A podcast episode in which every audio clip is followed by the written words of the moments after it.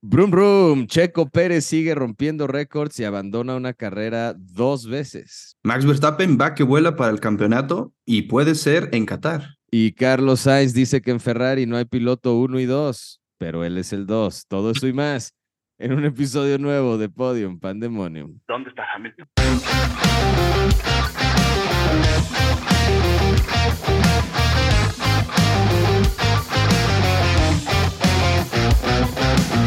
Estimado Rafa, bienvenido de regreso a Podium Pandemonium después del Gran Premio de Japón, previo al Gran Premio de Qatar. ¿Cómo has estado? ¿Cómo viste la carrera? Se puso buena, siento que hubo buena emoción.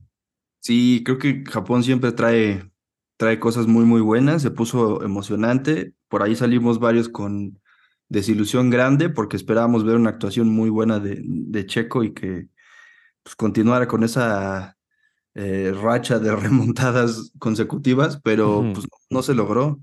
O sea, desde la calificación se le vio un poquito flojo y luego en la, en la carrera se metió en todos los problemas que pudo. Pésimo día, como le hemos visto pésimos días a otros pilotos, pero pues creo que no es buen momento para que Checo tenga un mal día, ¿no? Para nada es buen momento. Hamilton está lentamente, pero seguramente acercándose a ese segundo lugar. Entonces sí, Checo, la verdad es que corrió con muy mala suerte este fin de semana. Doble retiro. O sea, bueno, hay que, hay que mencionar que hubo un golpe ahí al inicio de la carrera. O sea, fue un, fue un Sí. inicio de carrera sucio en general. Sí. Este, entonces, eso obviamente afectó el desempeño, pero tampoco se veía como que muy sólido. O sea, si todo hubiera sido limpio, una entrada limpia, digo, salida limpia, todo tal, tampoco Checo se veía como que iba a remontar en tres vueltas, ya iba a estar este, a la cabeza. Yo, yo pienso que sí se afectó bastante por el tema del el contacto que hubo en el, justo en la arrancada. Se lo hicieron un sándwich entre, creo que fue Sainz y Hamilton. Em, y, desde ahí ya estaba acusando eh, él un, un, un desempeño pobre y ya tenía daños en el ala delantera.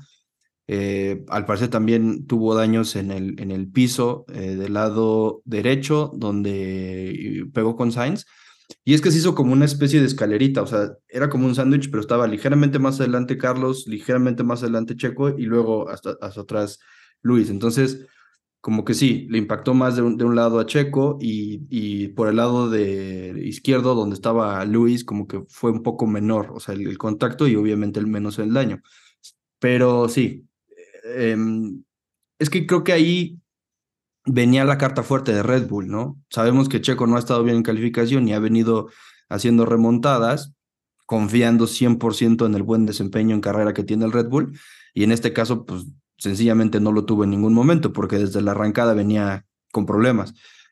A eso súmale que tuvo que parar a cambiar la nariz del coche por la, la rotura del ala delantera y luego volver a golpear el coche, este, con riesgo de, o sea, volvió a chocar con, con eh, Magnussen eh, y, después estuvo a punto de, de, chocar con Lando, que Lando estaba compitiendo realmente por, por puestos eh, de podio y, y, y sí, estuvo súper, súper complicada la carrera en general.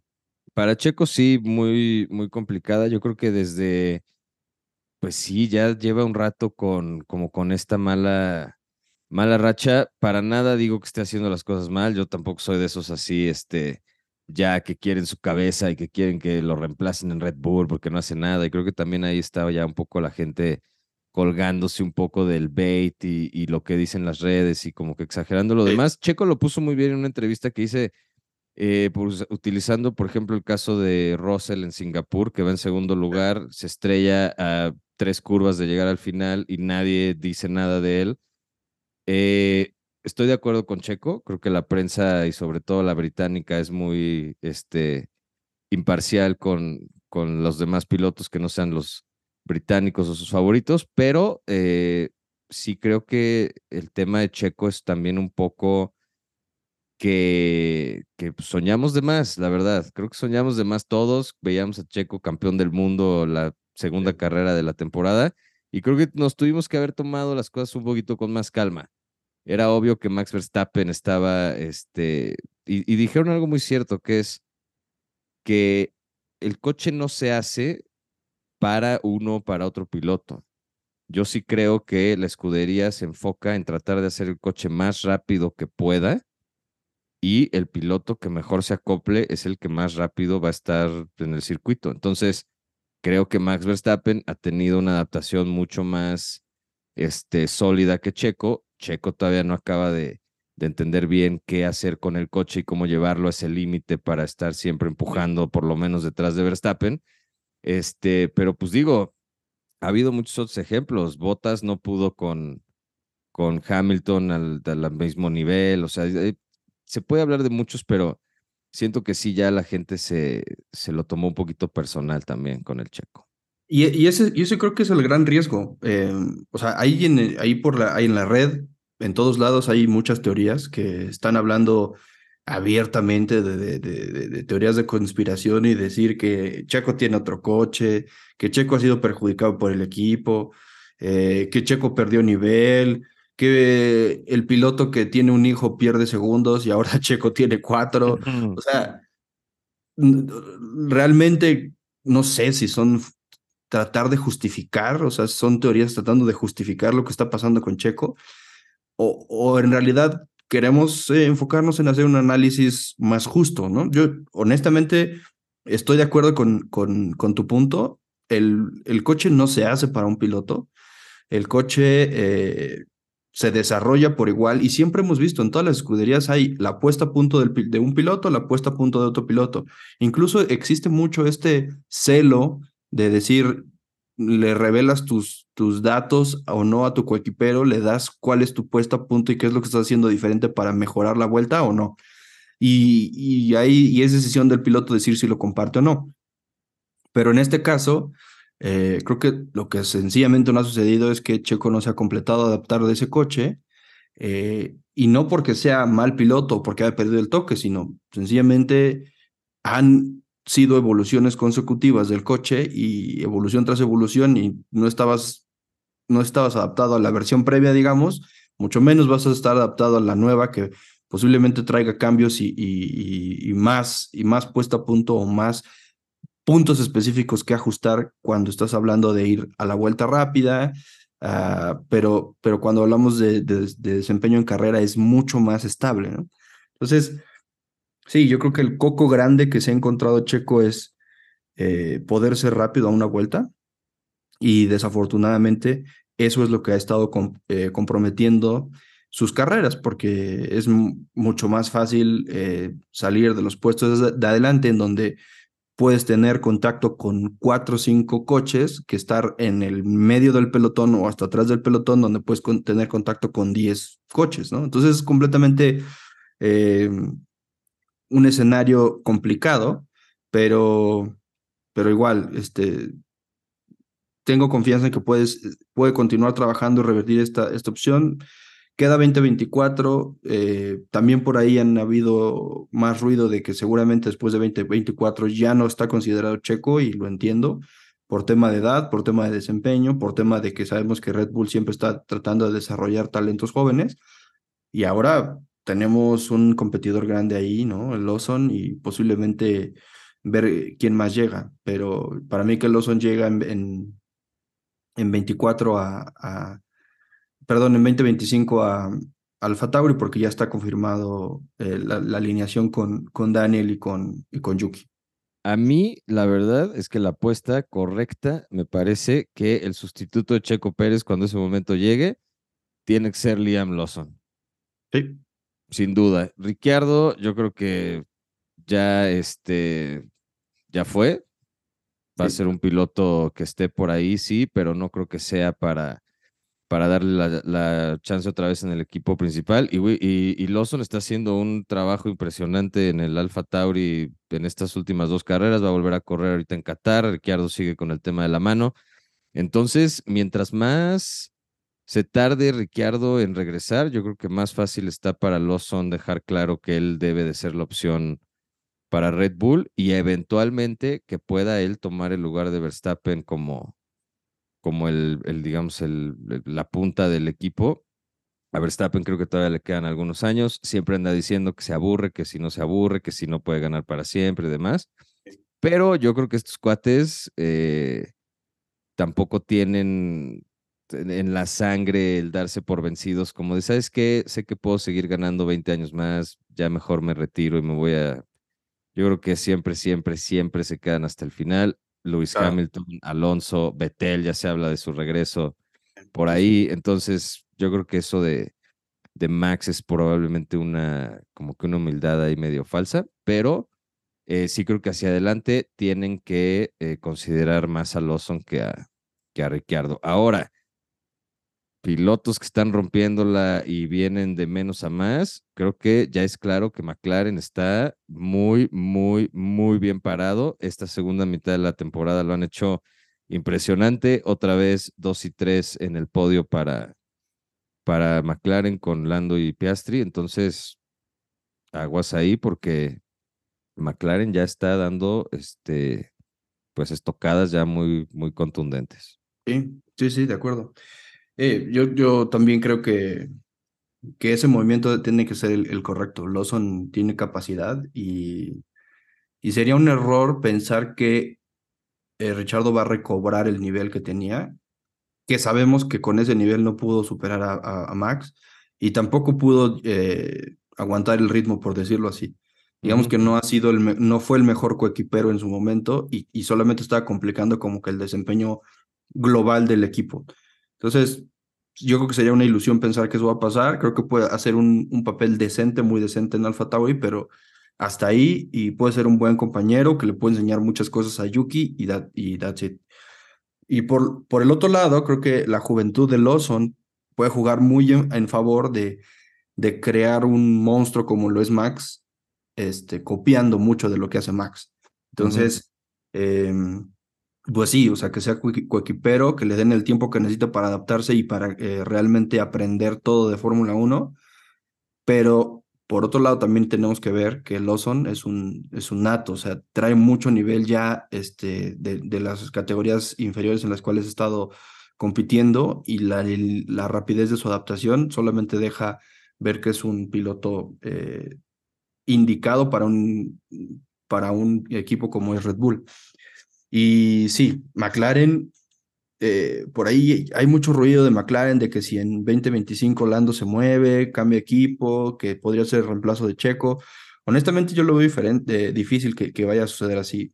Y también creo que sería un error grande si McLaren deja ir esa alineación que tiene, que es garantía. Los dos lo están haciendo excelente, los dos están yendo con un desempeño muy bueno, pero además un desarrollo a la par. Es decir, eh, Piastri, que es el, novato, está al nivel de Lando y está compitiendo muy, muy, muy de, su, a su nivel, por decirlo así. Este, creo que tendríamos que considerar esa dupla como algo que debería estar ya este, súper establecido y súper garantizado para los siguientes años en McLaren, para tener el desarrollo del coche y para tener una dupla de, pilotos que sea explosiva y que además va a estar dándole competencia a, a Red Bull. También se habló de que si iba a ser posible en los siguientes años, este, o en las, las carreras que quedan, que McLaren le pusiera este, cara a, Red Bull. Y se ve difícil, pero creo que hoy el, que, el coche que tiene mejor desempeño y mayor desarrollo en las últimas carreras es McLaren y ha sido mucho más constante que los otros que han, que han sido eh, arriba y abajo, ¿no? O sea, una carrera buena, una carrera mala y así, pero creo que eh, McLaren va mucho más, más estable en ese tema de desarrollo. Por lo menos ya se pusieron muy al tiro con Ferrari, con Mercedes, Aston Martin, yo creo que ya lo, ya lo superaron este, en términos de desarrollo y, y el desempeño en pista. Entonces, sí, McLaren, yo creo que se le están acomodando muy bien las piezas, como dices, el desarrollo del coche, los pilotos, el equipo está carburando bien. Entonces, yo creo que para la próxima temporada pueden ser sí una amenaza, más que otros equipos. Eh, sí está difícil que le quiten a lo mejor el primer lugar a Red Bull general. Eh, creo que el coche está muy, muy bien desarrollado de aquí a 2026, que cambie todo. Ahí es donde se va a ver si hay algún brinco fuerte o una caída significativa de alguno de los otros equipos, pero por lo menos este año y el que sigue, yo creo que Red Bull tiene muy buena oportunidad y McLaren también de brincar al segundo lugar y dejar a Mercedes atrás, que Mercedes ha venido mejorando, ha tenido un poco más de estabilidad, ya se dejaron de su idea de, de no tener sidepods, ya como que el coche está este, dándoles mejor. Russell y Hamilton creo que son grandes pilotos que lo están haciendo bien, pero me gusta que se empiece a revolver ahí un poquito el mix atrás de Red Bull, porque eso crea incertidumbre hacia el futuro, pero, pero incertidumbre buena, como que crea expectativa, de decir, güey, ¿qué va a pasar? Y eso me gusta, que no sea tan claro hacia adelante. Y básicamente esa es la competencia que queremos ver, o sea, queremos que esa competencia estuviera también contra el primer lugar, como lo hemos visto en las últimas dos, tres carreras, en donde sí ha costado trabajo a Max retomar el liderazgo, donde vimos que los McLaren estaban parándose ahí enfrente gracias a una muy buena calificación. Eh, que después, pues sí, hemos visto que otra vez en carrera es muy, muy rápido el Red Bull, pero ya se ve mezclado ese grupo atrás, ¿no? Entonces ya están en medio los Ferraris, eh, con una lucha muy cercana contra los McLaren y entre los, y entre los Ferrari también. Y también hay mezclados los, los, eh, los Mercedes cuando, cuando Russell no acaba en el muro, lo cual nos lleva a los otros dos puntos, ¿no? El tema de Russell y el tema de, de, de Ferrari, ¿no? Con esas declaraciones de, de, de Carlos. Ahora, eso me, me llama mucho la atención que, que, digo, Carlos ha hecho un gran trabajo, Leclerc está, no podemos negar que Leclerc es muy rápido, pero por lo pronto, Carlos se nota más consistente y eh, creo que hacia el futuro, bueno, para retomar un poquito la entrevista, Carlos decía que no hay eh, gran rivalidad entre ellos, o sea, mala rivalidad entre ellos, que no hay este, esta lucha por el piloto 1 o 2 que trabajan juntos, que son, este, siempre ha habido buena relación y demás, pero sabemos que muy en el fondo, eh, pues siempre sobresale un piloto más que el otro con, con los resultados que da. Y creo que Sainz ya está este, tomando un poquito la batuta en ese sentido de decir de que, bueno, miren, a lo mejor eh, pues sí, Leclerc puede ser más rápido una vuelta y demás, pero ya no tanto, ya no tanto. Ya Sainz también se le pone al tiro en la, en la calificación, a la hora de las carreras es consistente, está corriendo bien. Entonces, el futuro de Ferrari, ¿qué digo? Es con ellos dos, pero puede tornarse un poquito más hacia el lado de Sainz, eh, por lo menos a lo que queda de la temporada, yo creería. Sí, me gustaría creer las palabras de Carlos. De sí, o sea, que diga abiertamente que no hay una competencia eh, por piloto 1 y 2, o sea, porque la escudería nombre el piloto 1 y 2, claramente que la competencia en pista existe, y esa es una cosa muy buena que, que, Ferrari está haciendo y dejándolos competir. Pero creo que también aquí lo que estamos viendo es el trabajo que está haciendo Fred Vasseur. O sea, viene de años complicados con Ferrari, en donde todo estaba en desorden, o sea, digamos, por todos lados había temas en estrategia, en confiabilidad del coche, en eh, incluso en el motor. Y hoy estamos viendo que dieron un paso adelante. Eh, el coche es mucho más estable en general, en, velocidad a una vuelta, en velocidad de, de, carrera. Todavía tienen temas que tienen que mejorar mucho, como temas de degradación, que los, es lo que los está haciendo menos rápidos en carrera que el, que el, que el Red Bull pero al mismo tiempo tenemos que ver qué, qué más falta por hacer, ¿no? Del lado de, de, Ferrari. Es decir, creo que tienen hoy una gran oportunidad con una dupla de pilotos excelente, que sabemos que, lo, que se van a quedar para 2024. Lo que está buscando ahora Carlos es tener ese contrato de 2025 también, porque también se habla mucho de que posiblemente para 2026 se vaya Audi, pero yo creo que es el momento de que pueda eh, hacer su mejor papel con Ferrari y Ferrari buscar es dar ese paso adelante, ¿no? Lo que ha estado buscando en los últimos años y que se ha ido complicando por todo, por todos los temas que te, que te imagines, ¿no? Lo hemos visto con todos los errores del mundo en, carrera y demás. Pero creo que ese es el, el, el acierto que está, que está hoy eh, tomando Ferrari. Haber hecho los cambios necesarios en el momento. Durante la temporada se ha hecho mucho trabajo y se está viendo tienen un coche más competitivo, tienen pilotos mucho más asentados. Eh, a pesar de todo lo incómodo que se veía en carreras pasadas a, Leclerc, hoy lo veo un poco más eh, centrado, un poco más eh, asentado, por decirlo así.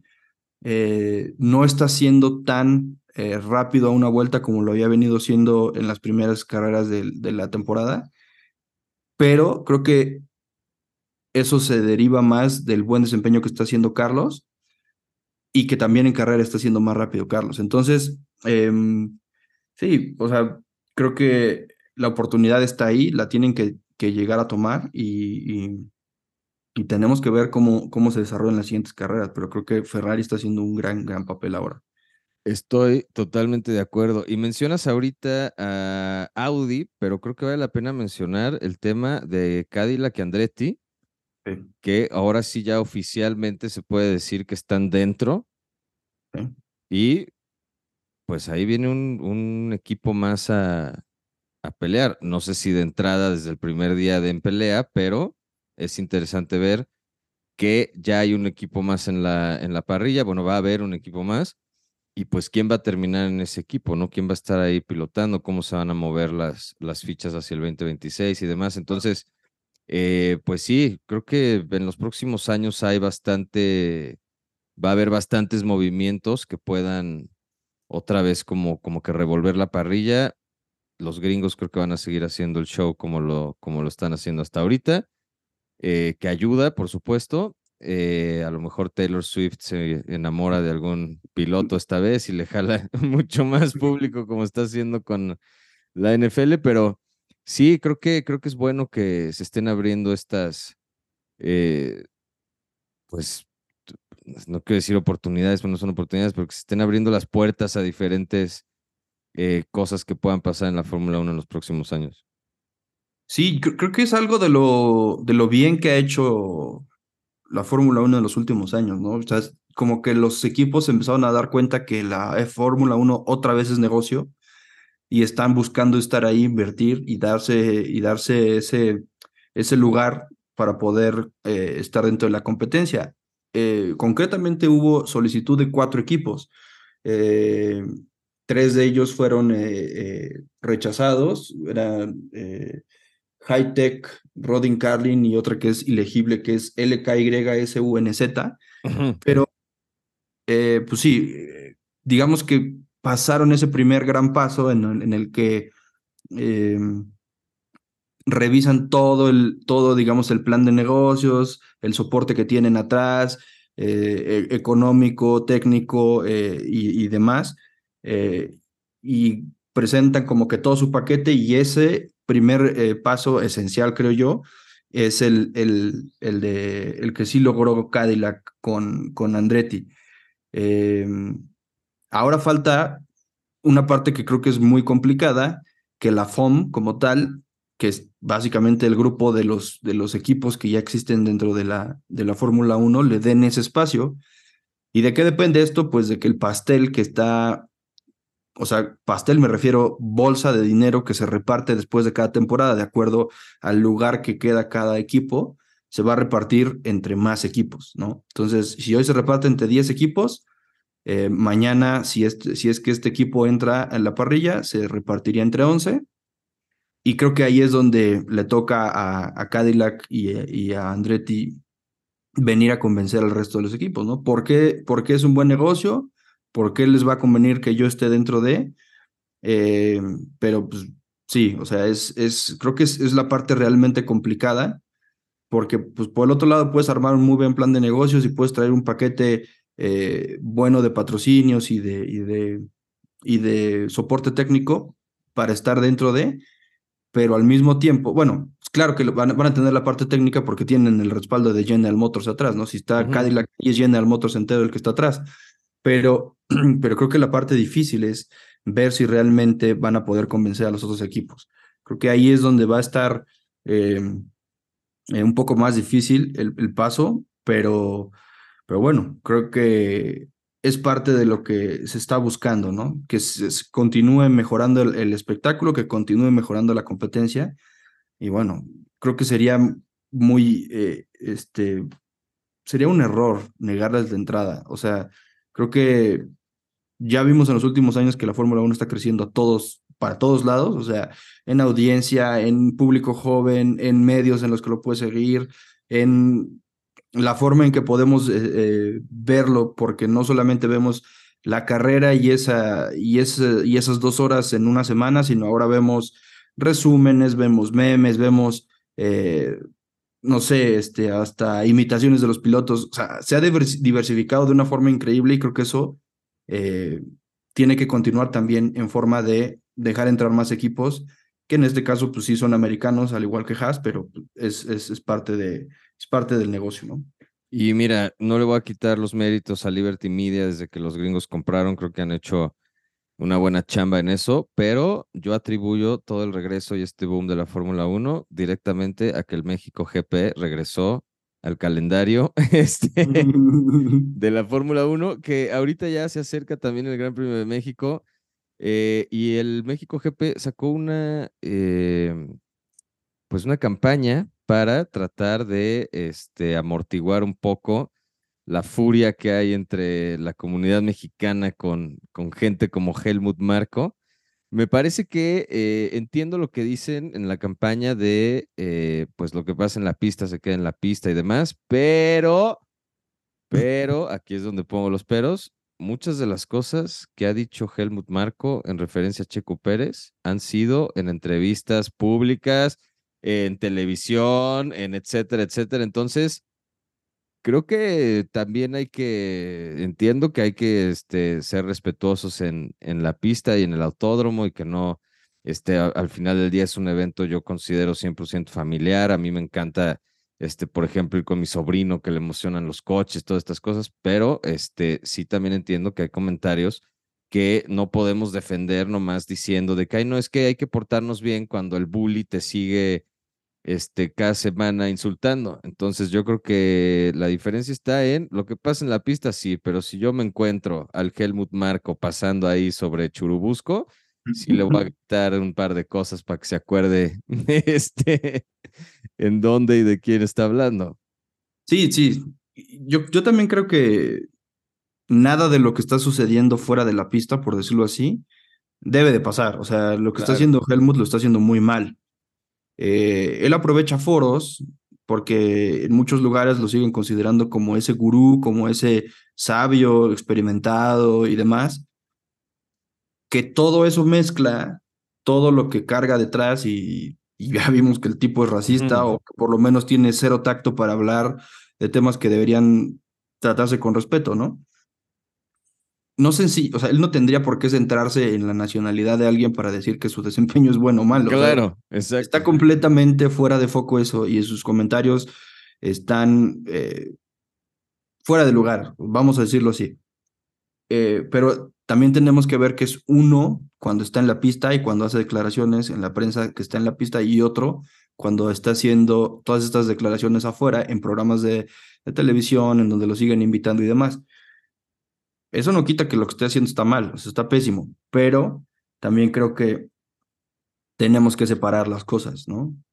Porque si Helmut lo está haciendo muy mal y se merece, todos los abucheos, también no creo que Helmut tenga el, valor de venir a pararse al, Gran Premio de México. Y si, yo fuera Christian Horner, le diría, no, quédate en el hotel, no, mira, no pasa nada, de aquí nos, de aquí nos cuentas qué, qué, qué pensaste y mira, nos evitamos el problema. Pero también veo que el público de México se está enganchando en muchos temas eh, de que si, ah, desde el año pasado le quiero gritar a Max porque no le dio el paso a Checo en Brasil. Sí, no. Dude, eso no tiene por qué pasar, o sea, eso no es algo, no es parte de la competencia. Todos están tratando de ser el más rápido, no, Max no le va a dar el paso a nadie, ni a Checo ni a nadie. Que Checo lo ayudó en, en el campeonato del 2021, sí, pero se estaba jugando el campeonato. Y Checo no perdió nada. Checo estaba en la posición en la que podía ayudar a Max. Es un escenario completamente diferente. De eso a pensar que, que Max va a frenarse 30 segundos y va a dejar pasar a Checo, eso no, eso no es, no es lógico siquiera. Y además también, sí, considerar eso, si Max viene tres minutos adelante de Checo, no lo puede esperar. Si vienes un par de segundos, lo que sea, puedes hacer algo.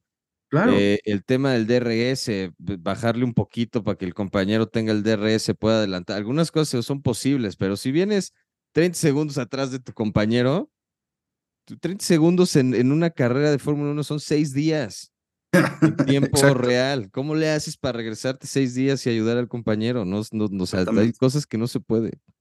Además, eh, como que esas mismas campañas, que si tú quieres, son campañas que están alimentadas por memes y por, por videos de, de, de parodia y lo que tú quieras, pero hay banda que se lo está tomando en serio y entonces sí están diciendo, vamos a gritarle a Max y vamos a gritarle a, a, a Luis que un día se le cerró. O sea, a ver, no se trata de esto. Y por eso creo que la campaña está enfocada a respetemos lo que pasa en la pista y separemos las cosas. De acuerdo. O sea, tienes que ser consciente de que vas a comportarte porque este no es el fútbol y no puedes venir aquí a hacer apucheos ni aventar cosas. No son las gradas del Estadio Azul, amigo. Exactamente. No estás en la Monumental ahí. Y no porque tampoco en el Estadio Azul deba pasar, o sea, pero, pero, si allá, pero si allá pasa porque no hay control, aquí te tienes que dar cuenta de que si tú haces eso, lo único que vas a, a, lograr es que se va a acabar el evento, porque no, no va a regresar. Si tú mañana bucheas a alguien en el Estadio Azul, a lo mucho te, te, cierran un, un partido y, te olvidas de la sanción. Aquí no, aquí se acaba el contrato y te olvidas de la Fórmula 1. Entonces es, es, un, tema que creo que por eso están enfocando tanto el tema de respeto y que no, no, la, no la rieguen. El año pasado yo me sentí, o sea, te juro me daba mucha pena la forma en que acosaban a los, a los pilotos, o sea, los correteaban literal en el, en el, en el, en el, eh, en el paddock. Hoy espero que haya más control y creo que por eso el Gran Premio está un poco enfocándose a ese tema de respeto. Entonces, eh, vamos a ver qué más trae la campaña, vamos a ver qué más, qué más hacen diferente eh, en comparación con el año pasado. Pero sí creo que tenemos que tomar mucho en cuenta esa parte de, a ver, separa las cosas. La competencia es una cosa y lo que le grites a, la gente y lo que hagas eh, para faltarle el respeto a alguien es completamente fuera de lugar, ¿no? Totalmente de acuerdo. Veremos cómo este, se desarrolla en este par de semanas. Ahorita después de Qatar viene ahí un pequeño break este, antes de retomar otra vez ya de este lado del mundo las carreras. Entonces creo que está bueno. Qatar puede ser un, un fin de semana interesante. Hay carrera de sprint y es un asfaltado nuevo. Hay un nuevo trazado. Ligeramente cambiaron algunas cosas. Los bordillos en ciertos lugares son diferentes. Entonces siempre es bueno ver como una carrera, digamos, este, de cero, por decirlo de una manera, ¿no? Llegan los pilotos con información que solo es, este, digamos, eh, que no es que no se puede aplicar directamente al circuito porque no la tienen directamente del circuito, sino simuladores y otro tipo de cosas que pues más o menos les da una idea de cómo deberían de, de poner el coche para el fin de semana. Entonces, pues es la práctica uno, literalmente la que tienen para, para tratar de hacer algo. El asfalto es nuevo, la pista no va a tener tampoco mucho grip en general, entonces pues va a estar, va a estar bueno este fin de semana. Sí, yo creo que el, los cambios que han habido en la pista, por ligeros que parezcan en cuanto a trazado y lo que cambiaron de, los bordillos, van a traer un factor de, de, diferencia entre los datos que pueden tener de, desde 2019 que no se visita esta pista, pero a eso súmale el asfaltado nuevo, entonces creo que sí van a llegar en cero y van a tener que confiar mucho en el trabajo que hayan hecho o que hayan podido hacer en el, en el simulador. Y a eso súmale el factor que en el último eh, Gran Premio en donde Red Bull le fue bastante mal, que fue Singapur, estaban basando todo su desempeño, todo su, su, su puesta a punto en lo, que, en lo que tenían en el simulador y no les fue bien. Eh, digamos que cuando ellos quisieron aplicar Sí, sí, sí, todo lo que quisieron, eh, todo lo que hicieron en el simulador y lo que quisieron aplicar en las primeras eh, eh, prácticas libres, no se dio. O sea, el coche respondía completamente diferente. Entonces, ahora realmente tendremos que ver si ese trabajo de simulación, de simulador mejoró y pudieron, bueno, van a poder situar el Red Bull otra vez adelante, porque creo que el gran punto es el que tocas aquí. Como es una carrera sprint, solamente tienen una, una práctica libre antes de calificación. Entonces va a ser un, un show. Eso creo que puede, puede llegar a, a, ser un, un, reto grande, ¿no? Entonces, sí, tenemos el 6 de octubre a las 7.30 de la noche. No. 7.30 de la mañana, perdónenme. Yo ya no voy a decir porque luego ando dando horarios de... No, ya. es, que, es que justo sí se corre de noche. O sea, track time, track time es, este, ahorita te digo, son cuatro y media, cinco y media de la tarde allá. Pero no, en nuestro, en nuestro horario son las 7.30 de la mañana a las ocho y media de la mañana, que es la práctica 1. Eh, digamos que van a ser unos horarios parecidos a los del último mundial, porque obviamente cuando comienza la noche allá, comienza la competencia y es... Sí. no, es que por el calor no hay manera de hacerlo más temprano. ¿no? Exacto, y por eso es, una, es un circuito en el que se corre de noche. Entonces la calificación el viernes va a ser eh, a las 11 de la noche. Entonces la calificación para la carrera la vamos a ver el viernes a las 11 de la noche. Luego el sábado 7 vamos a ver el sprint shootout, que es la calificación para el sprint a las 7 de la mañana, 7 de la mañana y la carrera sprint va a ser a las 11 y media de la mañana y luego la carrera el domingo a las 11 de la mañana. Entonces, este sí, horarios completamente inusuales para los que estamos acostumbrados. Nos va a tocar brunch, este, mimosas y... A gusto. Entonces, sí, trae cambios Qatar. Vienen cambios, yo creo que muchos en la pista. Ojalá que eso nos dé un, una competencia más cerrada. Ya hablamos del grupo, cómo se está cerrando adelante Mercedes, Ferrari, McLaren. Claro que en la mezcla tiene que estar Red Bull y ojalá que esté Red Bull completo y no solamente Max. Eh, pero bueno, pues sí, es, es, es, lo que nos, nos trae este, este próximo fin de semana. Pues se va a poner bueno. La verdad creo que se va a poner bueno. ¿A quién pones este en el podio?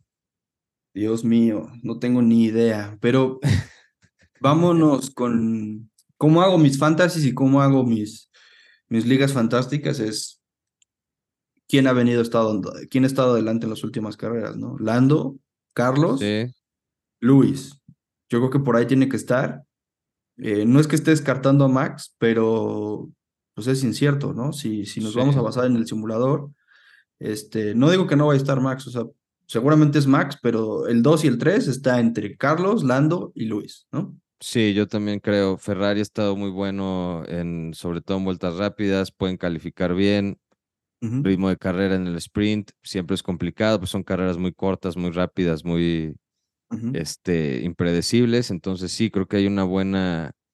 Eh, y bueno, el formato sigue igual. La primera calificación no afecta el... Bueno, el resultado del sprint ya no afecta la, la carrera del domingo, ¿no? Ya tienen sus, cada una su cosa independiente, entonces creo que eso también es bueno. Eh, y pues bueno, esperemos que se ponga buena la carrera, que haya buena acción, que el checo no tenga que este, retirar el coche, que termine, que tenga un buen resultado. Y yo creo que para él lo único importante es seguir sumando, estar ahí, estar marcando algunos podios, mantener el segundo lugar ya este, consolidado y terminar la temporada con una sonrisa y ver ya para el próximo año, porque creo que ahorita ya no hay tampoco mucho que hacer. En sí, quedan pocas carreras. O sea, está, yo creo que está cerca ya, ya el, final de la temporada, tampoco tendríamos que hacer algo diferente, o sea, mi punto es que no tiene que reinventar nada. Entonces, es tratar de ser constante, quitarse las arañas de la cabeza de, de, es que podía haber ganado el campeonato y no lo gané, y es que pude haber hecho algo mejor y no lo estoy haciendo. Sencillamente es, güey, haz lo que sabes hacer, o sea, no, no eres un novato, tienes que centrarte y y ponerte a, sumar puntos. Lo único que tienes que hacer aquí es sumar más puntos que Luis, sumar más puntos que Alonso.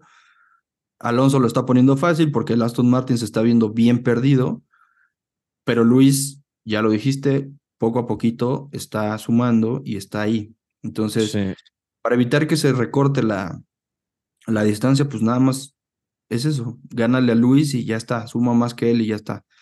Es una, es una, buena, es una buena oportunidad porque pues sí, tienes, tienes más opciones de sumar con el sprint, eh, pero pues tenemos que ver si eso no también favorece a Luis, ¿no? Que hemos visto que Luis es un muy buen calificador y, y creo que ya lo hemos visto, las sprint eh, no son carreras en las que puedas ir y lograr mucho rebase, porque todos van a todo, o sea, van, a un, van a un solo stint con un solo juego y vas a dejar lo que tengas. Eh, em, y, claro que depende 100% de lo que logres hacer en esa primera calificación. Entonces, bueno, vamos a ver qué, qué trae Red Bull en cuanto a cómo seteó el coche. Em, pero bueno, entonces, tú dices que va a quedar Max para el sprint. ¿Cómo vamos a quedar? Sprint. Eh, Sí, yo creo que Max. Max. Max Lando Checo. Ok. Y en la carrera. Bueno, primero sprint. En sprint. Eh, yo voy Max, eh, Carlos, Lando. Luego Quali. Quali. Em, yo creo que Max, Carlos, Luis. Ok. Ok. Yo voy Max, Sainz, Piastri. Ok. Piastri está calificando muy bien. Sí. No, los McLaren están bravos. Los dos McLaren, es que los dos McLaren están. Sí, Ok. Y entonces para la carrera. Sí. Eh,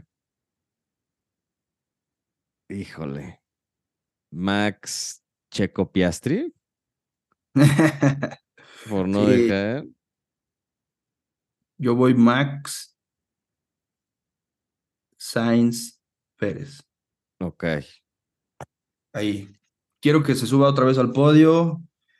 Quiero que Carlos también siga ahí porque creo que está haciendo un muy, muy buen trabajo y me gusta que sea tan constante. Entonces, a ver, a ver si se logra que, que los dos estén por ahí en el podio otra vez. De acuerdo. Pues bueno, el fin de semana, el Gran Premio de Qatar. Regresamos con ese resumen después de la carrera y preparándonos ya de camino a la última colita de la temporada. Va a estar buena, creo que son seis carreras todavía, ¿no? Sí. Por ahí, entonces Va a estar bueno el cierre. Te digo que queda. Estamos en Qatar, sigue eh, Austin el 20 al 22 de octubre, México 27 al 29, Brasil del 3 al 5 de noviembre, luego Las Vegas del 16 al 18 y cerramos en eh, Abu Dhabi 24 al 26 de noviembre. Entonces, después de Qatar quedan eh, cinco carreras más. Entonces, sí, nos quedan seis carreras este año. Venga, pues bueno, Veremos qué pasa este fin de semana. Rafa, eh, ¿algo más que agregar? Pues nada, nada. Saludos a todos los que nos escuchan. Seguimos compartiendo, platicando lo que nos gusta y pues nada, nos escuchamos la próxima semana. Así será. Un abrazo a todos y hasta el próximo episodio de Podium Pandemonio. ¿Dónde está Hamilton?